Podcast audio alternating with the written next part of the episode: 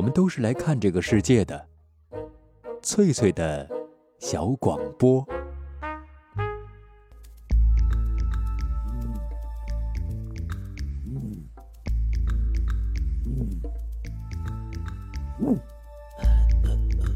寻访华夏文明，感受自然美景，探索过去的足迹，唱响未来的星空。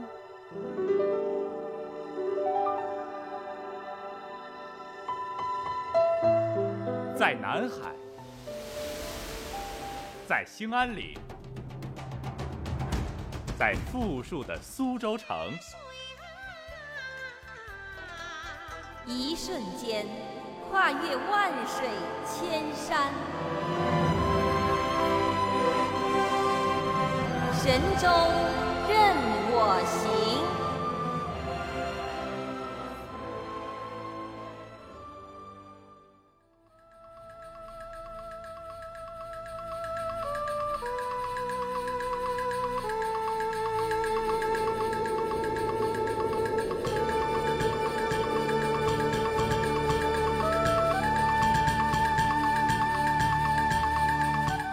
身边旁的各位听众朋友，这里是海峡之声广播电台，欢迎准时收听旅游节目《神州任我行》，我是主持人冯翠，很高兴能够和您再次开始一段崭新的旅程。系列报道《情系黑土地》，今天为您播出的是第三集《金源故地》。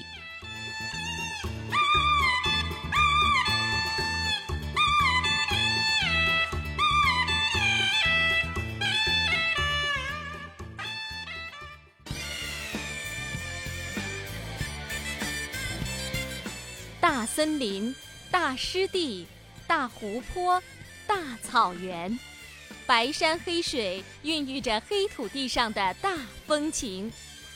系列报道《情系黑土地》，欢迎收听。我的家在东北松花江上啊，那里有满山遍野大豆高粱，在那青山绿水旁，门前两棵大白杨，草房啊，哎哎哎。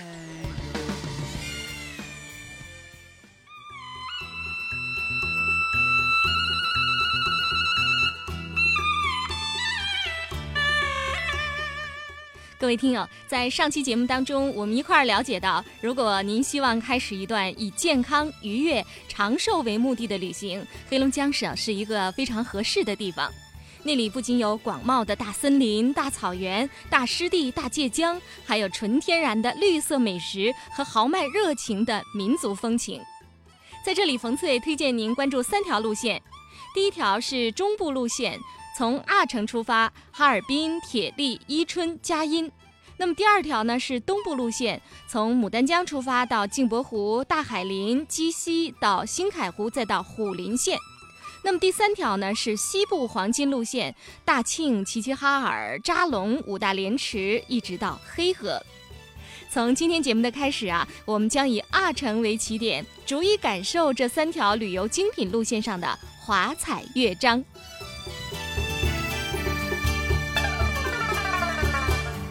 阿城位于黑龙江省哈尔滨市东南二十三公里的阿什河畔，总面积有两千九百平方公里，人口是六十六万。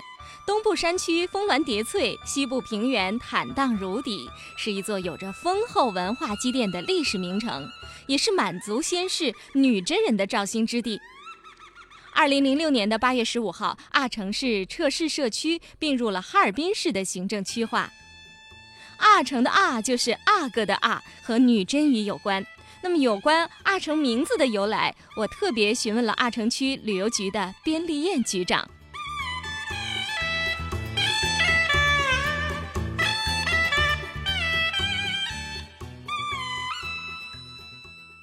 这是不是我们阿城的母亲河呀？对，阿城的母亲河，阿城也因为这条河而得名。哦，阿拉楚喀河，简称阿城嘛。这个是满语是不是啊？对，哦就是它是女真语。女真语呢，嗯阿拉楚喀是嗯汁儿的意思，因哦为在北方呢，取一种动物叫猪巨骨，猪身上的一个小骨架叫哦猪巨骨，它呢有坑、背儿、汁儿、轮儿。是不是那个嘎拉哈对，就嘎拉哈，哦其中呢就是 嘎拉哈的这个一个汁儿这面儿呢，它哦和我们阿什河这个形状特别像。哦阿什河呢因其得名叫阿拉楚喀河，哦阿拉楚喀就是汁儿的意思。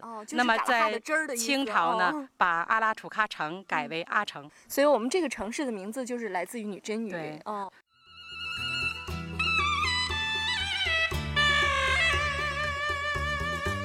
其实阿城这个名字啊，是来自于清朝，清雍正七年，协领衙门就在今天阿城区的位置。那城的名字就叫阿拉楚喀，那条环绕阿城的母亲河是阿拉楚喀，曲曲弯弯，就好像是嘎拉哈的汁儿。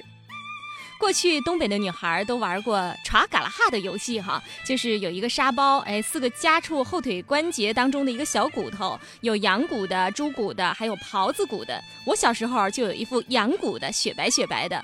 把四个嘎拉哈往炕上或者是桌上一撒，然后根据它们的四个面儿、背儿、心儿、汁儿、轮儿来决定先抓哪些。一样的呢，就可以把它们先抓起来；没有一样的，要调整出一样的来。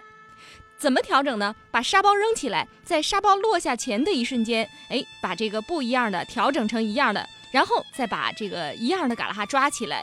那在这个过程当中，哈是不能够碰到其他的嘎拉哈的，还要把沙包接住。四个嘎拉哈全部抓完为止。中途如果谁掉了沙包，或者是抓错了，碰了不该碰的嘎拉哈，那就换手由别人来玩。一下子抓起四个一样面的，会得到一个最高分儿。再根据积分儿看看是谁的技艺最高超，谁最心灵手巧。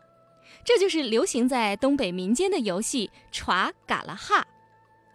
嘎拉哈的汁儿阿拉楚喀这个名字大概叫了啊一个世纪左右。到了宣统元年，设置阿城县，县名由阿拉楚喀城简化为阿城。如今的阿城是黑龙江省的工业重镇，是著名的大米之乡，还是交通方便的旅游胜地。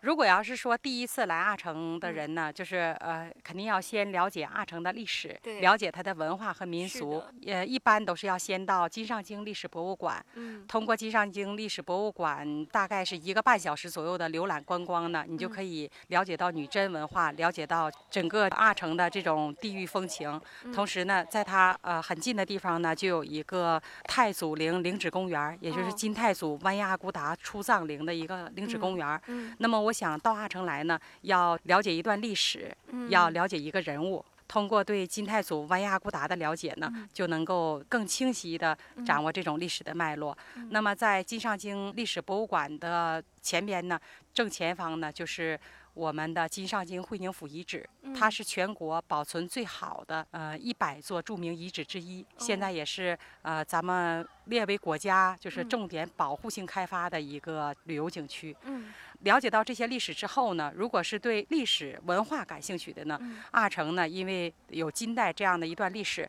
所以它遗存了很多处的遗址，哦大概是有八十几处吧。哦嗯，就是在周边的一些地方分布是对像它有那个雅沟镇嘛，对雅沟镇那儿有雅沟摩崖石刻，哦它是全国唯一的一处金代石刻像，都得有八百九十年。哦，女真人是满族的这个祖先，应该说，女真族是一个很特殊的民族。嗯它呢是两次入主中原。公元一一一五年呢，金太祖完颜阿骨达在这儿呢建立大金帝国。当时呢是灭掉辽和北宋和嗯南宋呢化怀而治。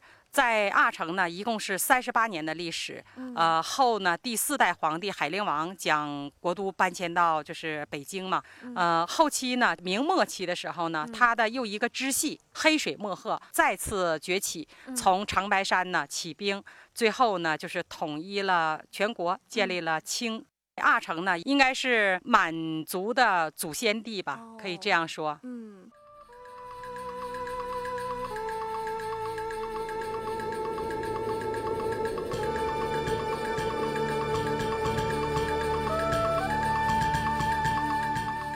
编剧长特别给了我们建议，如果我们是第一次来到阿城，那么一定要认识一个人，了解一段历史。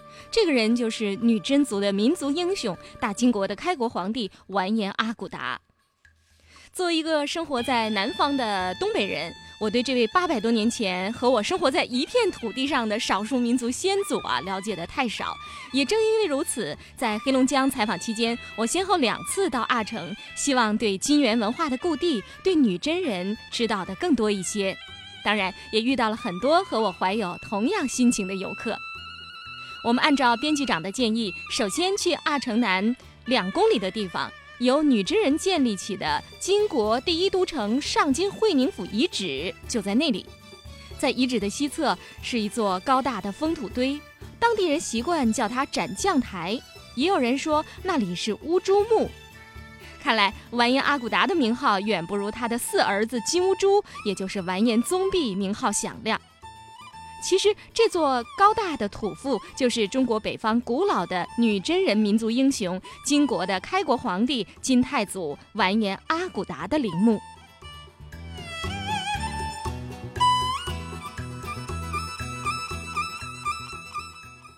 这座皇陵呢，是为大金国的开国皇帝、女真族杰出领袖完颜阿骨达所修建的。阿骨达就是金兀术的父亲，兀术是他第四个儿子。后人在甘肃泾川的王村镇，在河南的鹿邑，在安徽的肥东，大约是一万人左右。去年的六月份回来祭国祖，来了将近六十人。阿骨达是在前线作战，在一一二三年的时候，他死在吉林省的扶余县了，归葬于此。整座皇陵分为四个部分：前岛、神道、宝典、金神殿。封土的这个部分就是陵寝，整个一个墓前的正面瞅是个斗，侧面瞅是个乌龟。斗呢取决于汉字的谐音，意思是能扣住财气、扣住吉祥的意思。现在是仅存十七点六米高，七五年、九三年对它两次大的雾探探了，现在就是能证明里面有瓷器和铁器，感应非常大。整个一个墓道是东西这么个走向的，它是一层黄土，一层黑土，八厘米一层，八厘米一层，用十岁左右的小男孩来踩，叫童子夯。取吉祥之意，一层层夯上去的。墓底边一圈二百四十米，微微的向里边倾斜，有着肥水不流外人田的意思，就是一方面让水往里边灌，一方面往出排。前面这对狮子就镇墓兽，就是镇墓吞鬼引导亡灵归西天的。这个部分是陵寝，它殡葬的习俗跟汉民族不一样，生前所写奴婢其嫔妃啊，在先皇去世以后，他会生坟，就是把人烧掉他，然后装在瓷罐里，跟他一起带入地下。他自己本身不火化，也不属于一种夫妻合葬墓。他会把灵罐往灵的四个甲上压，意思是敬鬼神的意思。只是中期和后期吸取了汉民族的文化和思想，他才采取一种夫妻合葬墓。而且他这个里面挡了三层板，就是底下挡了三层板，一层板一层板比一条长。防止有人从他底下倒的时候呢，板子会落下来砸死他。哦，就是有防盗功能。就先有了这边的皇陵，后有对边的皇城。皇城是在一一二四年开始建的，他是一一二三年葬在这块儿的。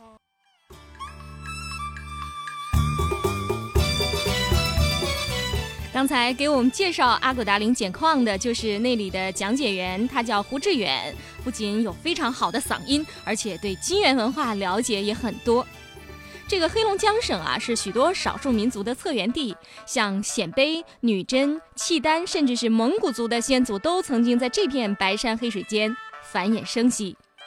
提到以渔猎畜牧为主的民族女真族，它的先世可以追溯到舜禹和商周时期。最早的史料记载是在西周的时候，女真人生息的疆域北到外兴安岭以北，南到长白山下和高丽国接壤，历史上叫肃慎国。西周初年，周成王姬诵征伐东方和东北的少数民族时，肃慎人正式接受了周朝的册封，后来多次变更名称。三国时期被称为翼楼，北魏时期叫做莫吉。隋唐时期称为莫贺，分为七大部落和一些小部落。根据居住地的不同，部落的名称也不一样。比如说，白山部就生活在长白山一带，也就是今天吉林省延边地区；肃墨部生活在松花江一带，因为过去松花江古称肃墨。唐代的附属国渤海国就是在肃墨部落上建立起来的，经济文化都相当发达。接下来，我们还是一边拜谒这位这个少数民族英雄，一方面了解一下我们北方民族的起源。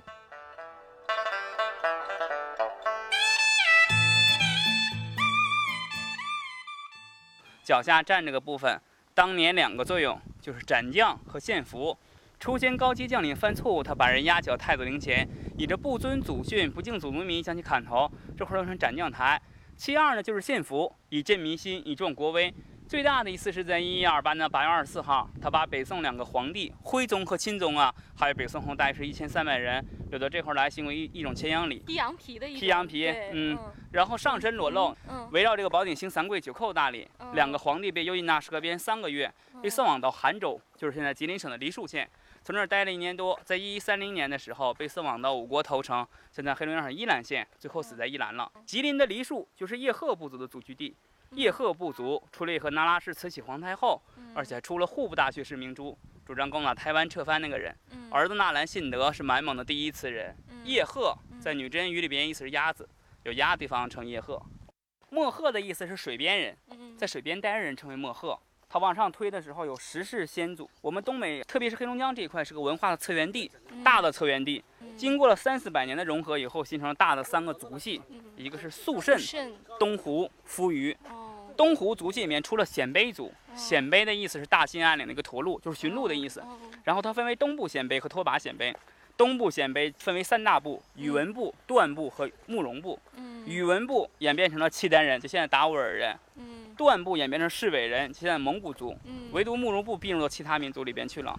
但是慕容很有姓，像我们北方的现在的一些很著名的少数民族，其实都是起源于黑龙江。黑龙江对黑龙江大兴安岭这一带都是在黑龙江这一块。我们中国五千年的多年的历史上面，只有三个朝代是汉族人建立的，嗯一个是汉、宋宋和明。嗯明朝是汉，其他都是少数民族建立的，比如唐朝就是羌人。对，肃慎的意思啊是东方人，嗯然后接下来的时候一楼，一楼的意思是林中人，雾集是雪中人，雪中人，雪中在雪在地下待啊着那个，雪中雪中人雪中人，对对对嗯，然后成为墨赫，墨赫的意思是水边人，然后女黑真水和另外一个素墨素墨，素墨墨赫嗯，我们是黑水墨赫，黑水墨赫是这是根据地域来分的吗，对对对对，嗯。肃墨住在哪儿啊？素墨就是现在牡丹江一带，嗯，黑水是指阿城这边？不是不是的，远东一带更远一块，嗯但是我们后来迁了，迁到这边来的。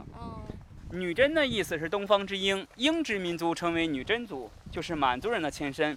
满族在佛教里边称为妙吉祥，就是吉祥如意的民族。它分佛满洲和一切满洲，佛满洲血液比较纯，全国人口只有二百多万，里面有一部分就是不太纯的，里面有蒙八旗、汉八旗。有蒙古族、汉族的血统在里边。近代的这一部分女真人并入到其他，就是海西部的女真。后来的满清贵族里边，嗯它是起源于建州建。州女真，嗯辽宁那边。不是的，它最开始起源的是我们黑龙江的绥芬河。哦为什么称为建州呢？渤海国下面有个帅宾府，帅宾府下面有个州叫建州，哦它起源于那儿，就是现在黑龙江的绥芬河。哦由绥芬河进入到三姓，就是宜兰，然后进入到新宾、界凡、萨尔浒、辽阳、沈阳这么一个路线，走了二百年，哦用了三十六年的时间重新统一东北。就是努尔哈赤是满语，是野猪皮的意思。嗯这个舒尔哈齐是豹皮，雅尔哈齐是马皮，还有穆尔哈齐是鹿皮，嗯还有野猪皮比较厉害点儿。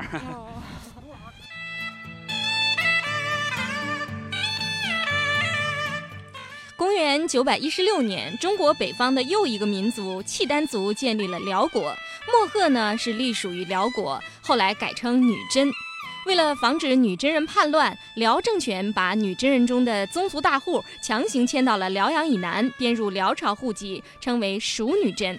而散居在黑龙江松花江和长白山流域一带的没有被编入户籍的三十多个部落，被称为生女真。那生女真所居住的这个地域盛产良马、金沙、珍珠、貂皮、人参、鹿茸，不仅每年向辽国进贡，还要为了辽国统治者特需的贡品海东青和其他部族征战。海东青是一种猎鹰，体型不大，但是敏捷凶猛，可以猎杀比自己体型大四五倍的天鹅。辽国贵族喜欢用海东青去猎捕天鹅，为了获取藏在天鹅嗉子里边的珍珠，因为天鹅吃这个河蚌。但是生女真居住的地域不产海东青，只有在五国部才有。这个五国部居住在今天黑龙江省的依兰县，沿黑龙江到大海这一带。当时这片地域被称作海东。五国部人呢是极其强悍的，不甘被辽国侵扰，于是辽国的统治者就强令女真人打通鹰路。为了海东青，往往会死伤很多人，这些都让女真人对辽国的统治非常愤怒。在生女真的三十多个部落当中，有一个完颜部落比较先进，逐渐崛起。完颜阿骨达就是这一部族中的杰出人物。完颜阿骨达，汉名完颜明，一零六八年出生在安出湖水，也就是今天的二世河畔。祖父乌古乃、父亲何里波都是完颜部落的首领，曾经担任辽国的节度使。早在祖父当政期间，为了推翻辽朝统治者做准备，哈，那个时候就已经在做这件事情了。他们不断的拓展疆土，还统一女真各部，来壮大自己的势力。到了阿骨达的父亲何里波、叔父博拉舒、银哥，还有哥哥乌雅术相继担任女真部落联盟长的时候，不断的发生战乱，烽火连年。阿骨达就是在这样的环境中成长起来的。据说他特别擅长骑射，而且勇猛过人。少年时期跟随父兄出征作战，在他哥哥乌舒雅死后，担任部落联盟长的第二年，一一一四年的秋天，他率领两千五百多名士兵，在来流河誓师伐辽，攻占了宁江州，也就是今天吉林的扶余东南的小城子，在出河店，也就是今天黑龙江省肇源西南，大败辽军。兵马从今天的黑龙江一直打到吉林，再打到辽宁。到了一一一五年的正月，正式建国号金，定都会宁府，也就是今天的阿城。刚刚建立国号的阿骨达是率军出征，这年的九月攻克了辽国北方重镇黄龙府。到了十二月，在户部达纲，也就是在今天黑龙江五常以西的地方，大破辽天祚皇帝亲征大军。这一战杀得辽军大败，一蹶不振。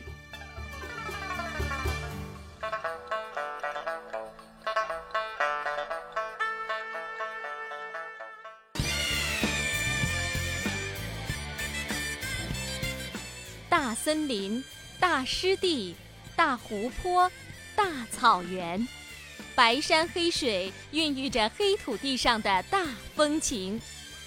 系列报道。情系黑土地，欢迎收听。我的家在东北松花江上啊，那里有满山遍野大豆高粱，在那青山绿水旁，门前两棵大白杨，齐整整的篱笆院儿，一间小草房啊，哎哎哎。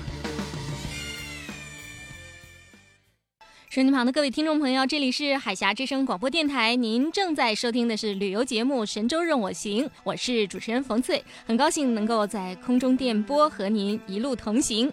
系列报道《情系黑土地》，今天给您播出的是第三集《金源故地》。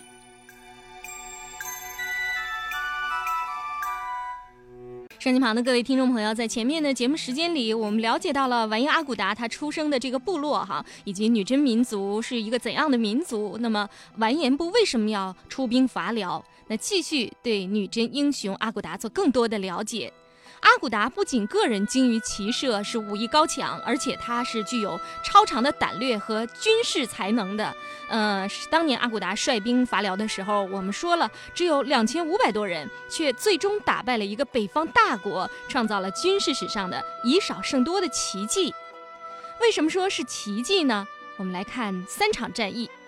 第一场战役是出河店大捷，女真人有多少？三千七百人。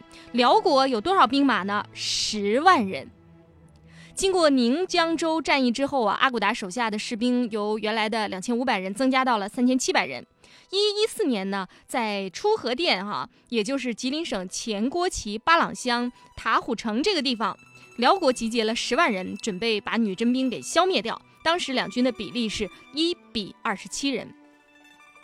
这是一个非常寒冷的冬天呢，天寒地冻。阿古达用萨满教的孟卜之说来鼓舞军心。阿古达说：“我刚躺下，就有人咬我的头，一连三次，我得到了神的暗示。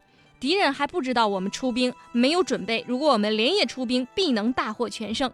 天亮之后还不能和敌人打上，就有灭顶之灾。”听了他的话，军士们立刻振作起来，三千多铁骑乘风踏雪，是直扑出河店。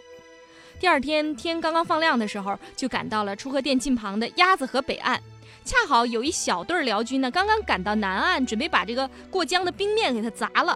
这个阿古达率领精兵是猛冲过去，朦胧中辽军没有料到阿古达的军队来的是这么的快，被打了一个措手不及。那这场战役当然是打得非常艰苦，呃，最后俘获的辽兵、车马、粮草是不可胜数。辽国有远见卓识的一位政治家叫耶律阿保机，他在建国初的时候就曾经预言：“女真兵满万则不可敌。”出河店大捷之后，各路女真兵是纷纷归来，女真兵真的就超过了一万人。那么这是第一场战役哈，那第二场战役呢叫黄龙府之战。这个战役阿骨达采取的是围点打援的计谋，勇夺智取黄龙府。黄龙府在哪儿？在现今吉林省的农安县，是辽国在东北最大的一个赋税收集地和军事重镇。阿骨达建国以后的第一件大事儿就是占据黄龙府，但是黄龙府外城防御非常完备，内城呢守备坚固，要是强攻硬取的话，一旦辽兵增援是腹背受敌，特别的难打。经过商议之后，阿骨达采取了常胜将军完颜娄氏的意见，围点打援，把黄龙府给他围起来，扫清外围，然后呢再歼灭救援的军队。黄龙府西北边有一座辽属小国，叫达鲁古城，是攻打黄龙的必经之地。阿骨达亲自指挥，连续打了三次恶仗，才扫除了这个西北的屏障。外围肃清之后，大军是杀过松花江，直捣黄龙。当时的黄龙府被困了好几个月，守城的将领叫耶律宁，是内无粮草，外无援兵。阿骨达一声令下，金军像潮水一样啊，推着各类的工程器械涌到城下，是人人奋勇杀敌。最后，耶律宁就弃城而逃了。第三场战役，这也是非常艰苦的一场战役，叫户部达纲之战。这个时候，金军有两万人，辽军有七十万人。那黄龙府失守之后，辽国的皇帝啊，率领七十万大军，想要一举消灭阿骨达。当时的阿骨达只有两万人，这个两军的比例是一比三十五啊，就是人家站着不动，让你来砍的话，一个人砍三十五人，怕也给累死了。何况敌人手持兵器啊，而且都知道这将是一场生死决斗。阿骨达认为，虽然辽兵在数量上比较多，但是他们是乌合之众，如果要是主动出击的话，还是有打赢的希望的。于是他为了鼓舞军心，就使用了一个特别的战前动员，就是萨满教在处置凶犯死罪的时候，会把他们的这个前额给割破呀，然后鲜血淋漓的，特别吓人呢。呃，阿古达呢就用刀把自己的前额给砍破了，这个时候是啊血泪交流，他仰天大哭啊。他说：“现在我们只有两条路，一是拼死一战，转危为安；另一条呢是你们抓我，献给天作地。”杀我一族，投降契丹，或许能转祸为福。那这个战前动员呢，做的是别开生面，将士们是深受感动，决定和辽军决一死战。两军交战之后啊，这个金军的将士虽然冲锋在前，但是这个辽兵如潮水般是退潮又涨潮。两军打得正激烈的时候，辽朝的内部出现了政治纷争，另立政权。那在前面，哎，这个打仗的天作地呢，就放弃了消灭金军的一个千载良机，回军自救。阿骨达紧追猛打，在户部达纲这个地方追上辽军，和辽军短兵相接，左右包抄，辽军大败。这一惨败对辽国是一个非常大的打击，应当说是征战贯穿着阿骨达的一生。那最后一次和辽国征战，这位女真英雄病死在路途之中。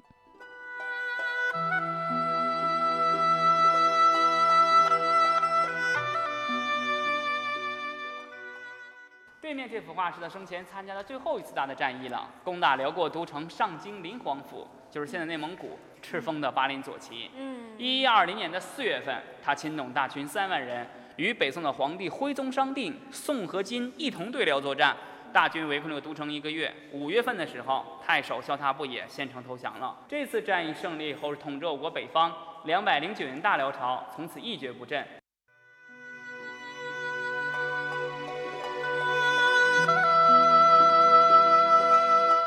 有人说阿骨达是一位战功赫赫的马上皇帝，其实他也非常的重视文治哈。登基不久之后，就下令创建了女真文字。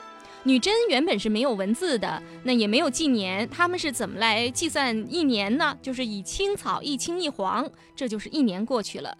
部落的日常事务只能用口头来传达，和辽朝往来的书信呢，也是用契丹文字。那金国建立不久之后，阿骨达就命令精通汉字和契丹文字的大臣完颜希尹来创制女真文字。他按照呃汉字的楷书，又仿照参照契丹文，创出了女真大字。后来又颁行了一种女真小字，是仿照契丹字和汉字的偏旁创制而成的。这种女真小字流行的很广，一直沿用到明代。凡是在女真族地区任职的文武官员进京朝见的这个奏书表彰，一律都要用女真文字来书写。在中国的文字史上，女真文字和契丹文字一样，都占有相当重要的地位。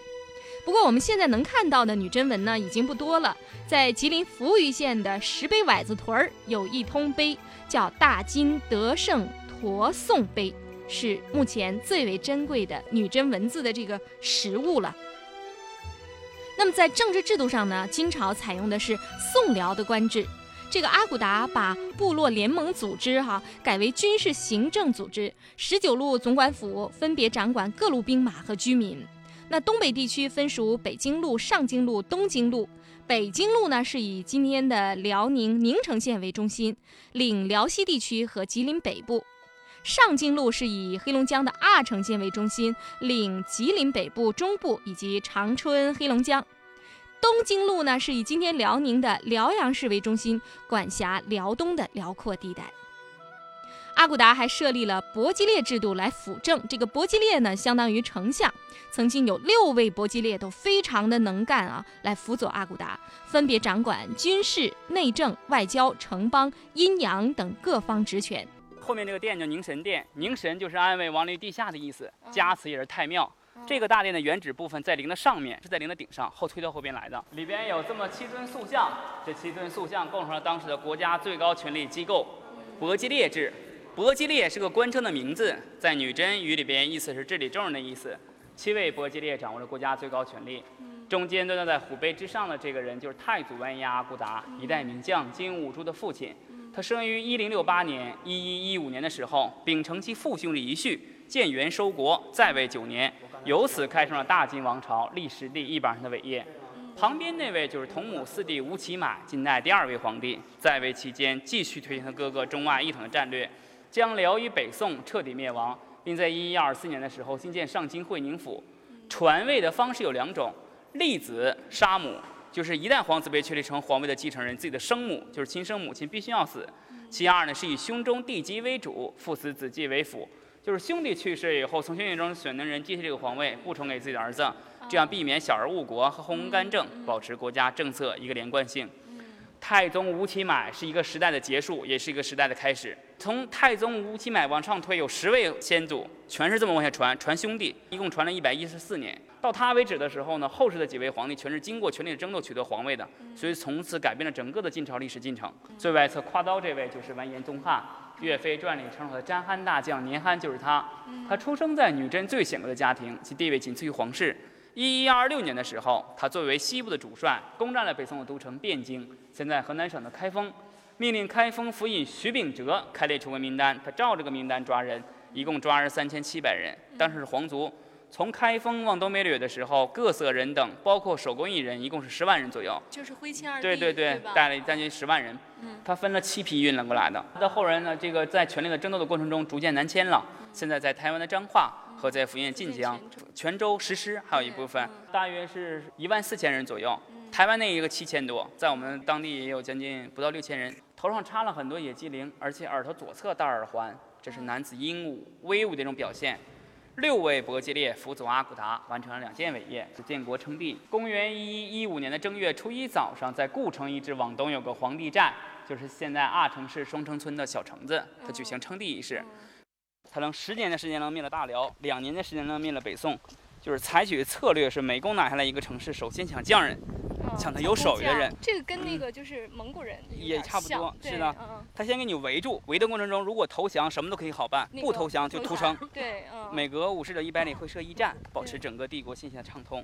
控制国家的时候，不是一国一制，一国好几制。他本民族区域采取是某克蒙安制，中原的汉民族是陆府州县制，嗯。契丹人是部落联盟制，一国三制。但是最高的这个军事指挥权始终是握在女人的手里面，整个的政治制度始终是往行省上面靠，就往哦省一级的这么一个上面靠。他先通过它是一个部落一个部落形式存在的，嗯。它先通过血腥的争斗取得民族内部的最高统治权，嗯。先把这个自己的势力给整合它，嗯。然后上升到经济和，因为它嗯。狩猎的民族，契丹人是游牧民族，中原的汉民族是农耕民族，达到一个经济势力整合，最后上头文化和，承认你汉族的文化经典，尊孔、祭孔，还有科举，证明他非常的包容。嗯比如他不信佛，也不信道教的东西，一接触到汉族人的时候，马上整个策略就转变了，他是以佛家的东西去治心，以道家的东西去治性，以儒家的东西去治人。他本身信奉的还是萨满教，就东北人常说跳神。对当时的人认为宇宙分三界，上面是神，下面是鬼，中间是人。萨满就是沟通上天与地下的使者。听这个讲解员胡志远这么一讲，我们就能了解到哈，为什么女真人哈在十年时间得到了这么大的发展。那任何一个民族想要得到迅速的发展，几乎是要吸收融汇其他民族的这些先进的文化和经验，这是一条必行之路。女真人也是这样的，在当时呢，他们主要是向先进的中原汉族文化来学习哈，不仅学习修造中原式的运粮船，还广泛的应用宋朝建筑的工艺风格。与此同时，开矿、冶炼也有较高的水平。这一时期，大金的矿洞啊，规模之大，冶铁炉之多呀，还有这个金银制品、陶瓷的烧制、铁制农具的生产技术，都大大的超过了辽代，在质量上和中原相比稍有不及，并且他们有了自铸的铜钱，还发行了一些纸币。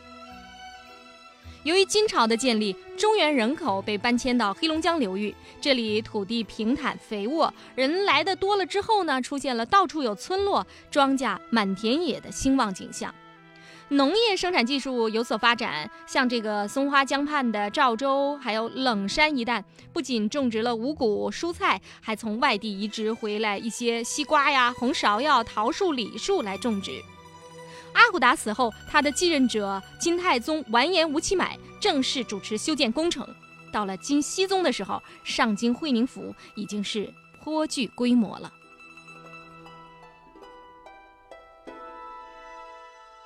上的意思是北，会宁是城，就是北方那个大城。哦我们这城子很特殊，跟别的城子不一样，别的城子都是外城套内城，然后套皇城，皇城在北面。我们直接就是外城套皇城，皇城在南面，嗯南面偏西，西侧不见任何建筑。哦，很很有意思。嗯，很有意思的。它整个城址的部分都是从西北往东南延伸，就整个一个对着太阳走，不是正南正北的这么一个城市。那就是说明它还是崇尚太崇尚太阳对，朝东。朝东。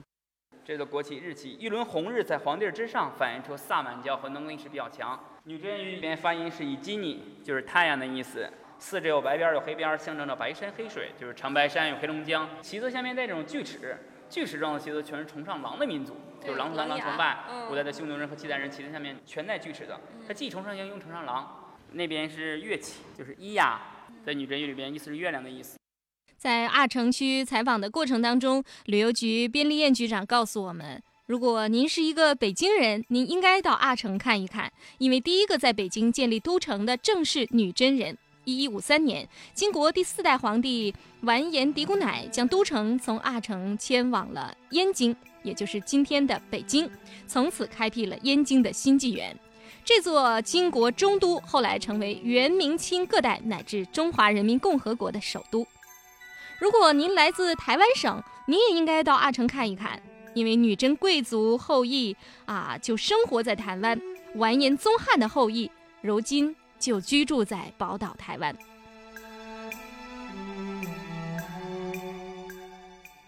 二十八代孙子现在就在台湾的呃彰化，哦在那儿呢是叫台湾年氏家族年明。哦嗯，现在他是一个乳商哦啊，经营窗帘儿业做的哦很大。他每年都会回到阿城来，今年是七月份，他嗯刚从阿城走，哦他又那个为我们博物馆里呢又捐钱建了一个金石器馆。哦收集了所有就是金代现在我们能找到的各种石器。他每年的纪元文化节，他都会带着大批就是金的后裔嗯回来祭祖。年憨呢，他的女真的名字叫完颜宗翰，哦他是金代的一个大将，和金乌珠齐名嘛。哦哦，啊，哦咱们在那个《岳飞传》里提他的时候都叫詹憨。每年我们这儿办一个那个文化节。我们两年一届的金源文化节，到二零零八年我们还要举行第五届金源文化节。哦是时间是在什么时候？六月十八号举行这样活动的时候，那个规模是很大的，哦全国各地部分就是那个世界其他国家的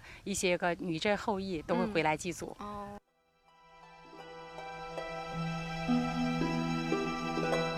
或许您和我一样，既不是北京人，也不是女真贵族的后裔，只是一个对历史、对北方民族充满好奇的普通游客。我们的旅程才刚刚开始。手机旁的各位好朋友，系列报道《情系黑土地》第三集《金源故地》就和您分享到这儿。下期节目我们将继续游历阿城，走进统治北方一百二十年的女真民族。我是冯翠，祝您旅途愉快，一路平安。